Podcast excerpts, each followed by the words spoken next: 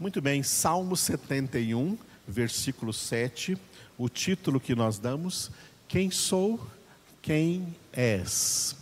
O salmista orando ao Senhor, ele disse: Para muitos sou como um portento, mas tu és o meu forte refúgio. Repetindo: Para muitos sou como um portento, mas tu és o meu forte refúgio.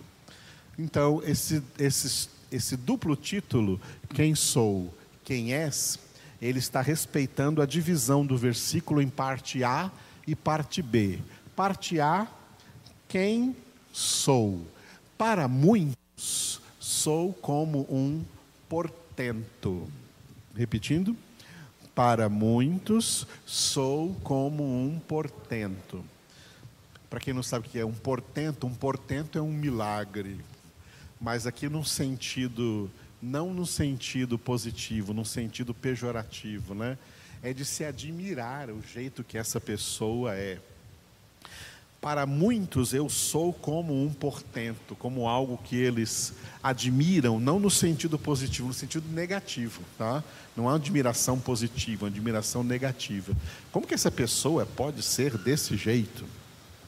Bom, o salmista está expondo aqui o que ele tem experimentado acerca do que outros acham dele, quem ele, quem ele é.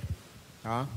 Nós passamos por isso o tempo todo e também caímos nesse erro o tempo todo de julgar as pessoas pela sua aparência ou pela sua conduta ou, ou assim por diante, tá? Isso é algo que faz parte dos seres humanos. Como os seres humanos gostam de emitir uma opinião própria sobre outros seres humanos. E claro que outros também sempre têm uma opinião própria a emitir sobre nós. Tá? Quem eu sou, quem você é, quem sabe plenamente e com toda certeza quem eu sou e quem você é, é um só. É Deus. Por isso que nós caímos muitas vezes em erros, e todo erro é injusto, quando queremos emitir opiniões acerca de quem Fulano é, de quem Ciclano é. Como também nós ficamos chateados quando pessoas emitem sobre nós alguma opinião que elas têm de nós, e essa opinião é, é injusta, tá? não é, ela não corresponde à verdade. O único que conhece todos os homens, todas as pessoas, e sabe quem, de fato, cada um é, é Deus. Tá? Por quê? Porque Ele é o único que não vê a aparência, mas vê o coração, não vê o exterior, mas vê o interior é o único que sonda mentes e corações, é o único que sonda as almas. O ser humano não tem o poder de sondar a alma da outra pessoa. Nós, o nosso conhecimento das pessoas são, é um conhecimento superficial. Só Deus tem um conhecimento verdadeiro de cada um de nós. Tem duas palavras do apóstolo Paulo interessantes sobre isso. Uma lá em Coríntios, ele fala assim, na primeira carta aos Coríntios, Paulo fala assim: olha, olha, eu sou quem eu sou pela graça do Senhor. E pronto. Ou seja, eu não me importo o que dizem que eu sou. Tá? É muito triste que pessoas digam de nós coisas que nós não, na verdade, não somos. E mais triste ainda é que as pessoas para quem elas dizem acreditam nela. É por isso que tem tanta fofoca e tanta maledicência e tanta calúnia no meio do mundo, porque as pessoas não têm papas na língua para falar do outro contra outras pessoas. Para, para tentar é, diminuir as pessoas, ou humilhar as pessoas, ou passar uma imagem negativa das pessoas para outras pessoas. E o mais triste são as pessoas ouvirem isso e também acreditarem. Isso é injustiça, isso é pecado, isso faz parte do pecado da humanidade, como isso existe no meio da humanidade. Pessoas tentando omitir opinião sobre alguém, dizendo fulano é isso, fulano é aquilo. É o que o salmista está falando aqui. Ele se sente vítima disso. Para muitos, sou como um portento, ou seja, muitos têm suas próprias opiniões sobre mim, mas na verdade não me conhecem de fato, só o Senhor me conhece. E uma outra, um outro versículo do apóstolo Paulo sobre isso foi o que eu coloquei aqui como referência, Romanos capítulo 12, versículo 3. Deixando de lado agora o que outros dizem de nós ou pensam de nós, o que cada um de nós deve pensar acerca de si mesmo. Romanos 12, 3. Porque pela graça que me foi dada, digo a cada um dentre vós que não pense de si mesmo além do que convém. Antes pense com moderação, segundo a medida da fé que Deus repartiu a cada um. Repetindo? Porque pela graça que me foi dada, digo a cada um dentre vós que não pense de si mesmo além do que convém. Antes, pense com moderação, segundo a medida da fé que Deus repartiu a cada um. Olha como o pecado no homem é algo tão pernicioso. Porque, em geral, a gente tem a tendência de pensar acerca das outras pessoas menos do que elas são, para diminuí-las.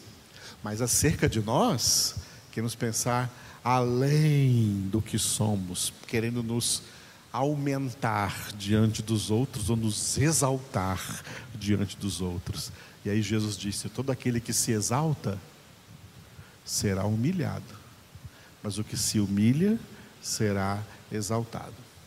É por isso que nós vimos agora lá em Sofonias, capítulo 2, versículo 1, Deus falando assim, ó: "Concentra-te e examina-te, para você saber exatamente quem você é e não ter sobre si mesmo nenhuma opinião além da verdade, nem mais do que a verdade e nem menos do que a verdade. Ou seja, Deus quer que nós o conheçamos e quer que também conheçamos a nós mesmos. Amém? Agora, o que os outros dizem de nós? Sempre vão dizer coisas injustas, não tem como escapar disso. Nem Jesus escapou disso. Disseram de Jesus coisas terríveis que eles achavam que ele era, quando ele de fato era o Santo e justo Filho de Deus. Na parte B do versículo do 7 do Salmo 71, quem és? Agora em relação a Deus, né? Mas tu és o meu forte refúgio. Repetindo, mas tu és o meu forte refúgio. Aleluia.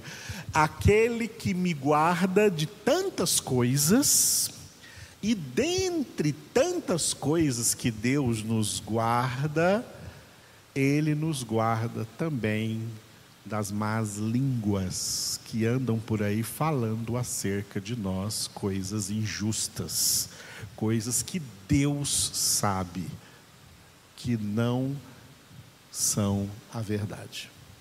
Deus é o nosso refúgio. E sobre refúgio, que é algo que falamos muito aqui no livro dos Salmos, né? O Senhor ser o nosso refúgio, o nosso refúgio espiritual é Cristo, o esconderijo do Altíssimo, a sombra do Onipotente. Mas eu coloquei sobre refúgio um versículo muito precioso da carta aos Hebreus, capítulo 6, versículo 18. Hebreus 6, 18. Para que, mediante duas coisas imutáveis, nas quais é impossível que Deus minta, forte alento tenhamos nós que já corremos para o refúgio, a fim de lançar mão da esperança proposta. Repetindo para que, mediante duas coisas imutáveis, nas quais é impossível que Deus minta, forte alento tenhamos nós que já corremos para o refúgio, a fim de lançar mão da esperança proposta. Aleluia. Refúgio, nós estamos correndo para o refúgio definitivo correndo o que? A carreira que nos está proposta, olhando firmemente para Jesus, autor e consumador da nossa fé, que hoje, durante essa caminhada, já é o nosso refúgio, mas é quando chegarmos do céu que chegaremos definitivamente nesse refúgio. Não correremos mais, agora estamos correndo. Lá não correremos mais, porque já chegamos, né? já, já teremos chegado. Quando chegarmos, a corrida acabou. Nós estamos agora na corrida para esse refúgio definitivo. E isso mediante duas coisas imutáveis. Quais são essas duas coisas imutáveis? Primeiro, a promessa de Deus sobre nossas vidas é imutável. O que Ele nos prometeu em Cristo é imutável. Ele nos prometeu vida eterna em Cristo e isso é imutável. Segunda coisa que é imutável é a própria o próprio ato de Deus falar, tá? Deus não mente. A promessa dele é verdade. Ele não mente. Nós vamos chegar no refúgio e alcançar o que agora nós esperamos em Cristo Jesus vida eterna. Esse é o Deus verdadeiro, esse é quem Ele é. Quem sou eu? Eu sou um nada que foi feito pela graça de Deus, Filho de Deus. Quem é você? Você é um nada, um pó, que só pela graça de Deus foi feito filho de Deus. Quem eu sou? Filho de Deus. Quem tu és, Senhor? Tu és o meu Pai, tu és o meu Deus. E tudo que disseste para a minha vida, tudo que prometeste para mim em Cristo Jesus, se cumpre porque é verdade absoluta. E assim nós descansamos no Senhor, e foi por isso que Jesus disse: Vinde a mim e achareis descanso para as vossas almas. Jesus é o nosso descanso.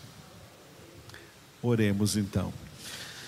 Senhor, eu quero louvar o teu nome por essa palavra tão preciosa que o Senhor colocou em nossas mãos. E o Senhor colocou em nossas mãos, fez essa palavra chegar às nossas mãos, porque é o teu desejo, é a tua vontade, é o teu propósito que nós conheçamos toda essa palavra, que nós perscrutemos toda essa palavra, que nós entendamos toda essa palavra. É neste propósito, Senhor, que nós também temos, aleluia, começado e perseverado no nosso seminário Instituto Bíblico Cristo Vive, que recomeçarão suas aulas agora na próxima sexta-feira. Toca, Senhor, o coração de todos os teus servos e servas, toda a tua igreja eleita, que tem fome e sede de aprender em toda a sua profundidade a tua palavra. Coloca no coração de todos, Senhor, a participarem deste seminário e ainda divulgarem para que outros venham também a ter acesso a essa palavra que o Senhor tem presenteado a nós, palavra com a qual o Senhor nos tem agraciado e que é o teu próprio filho Jesus. Consagramos a ti em oração cada uma das aulas do nosso seminário que começarão nessa semana, que começarão nessa sexta-feira próxima, Senhor. Faz com que essas palavras cheguem aos corações que verdadeiramente estão ávidos por conhecer, por se alimentar dessa palavra que traz verdadeira edificação para as nossas vidas, em nome de Jesus. Oramos também por todos os enfermos que sejam curados, Senhor. Todos que estão com Covid ou qualquer outra enfermidade, Senhor. Oramos de maneira particular, cada dia, como tu és testemunha. Oramos pela irmã Mirte, Senhor, pedimos que ela seja restaurada completamente e devolvida a nós, Senhor, com saúde, livre de toda doença, livre dessa enfermidade, Senhor. Cura tua serva, Pai, nós clamamos em nome do Senhor Jesus. Abençoa, Senhor, todas as pessoas que estão trabalhando para que as vacinas cheguem a todos e que todos sejam logo imunizados desta doença. É o que nós pedimos a Ti e desde já te louvamos, ó Pai, em nome de Jesus, Teu Filho, no poder do Teu Espírito Santo. Amém. Obrigado.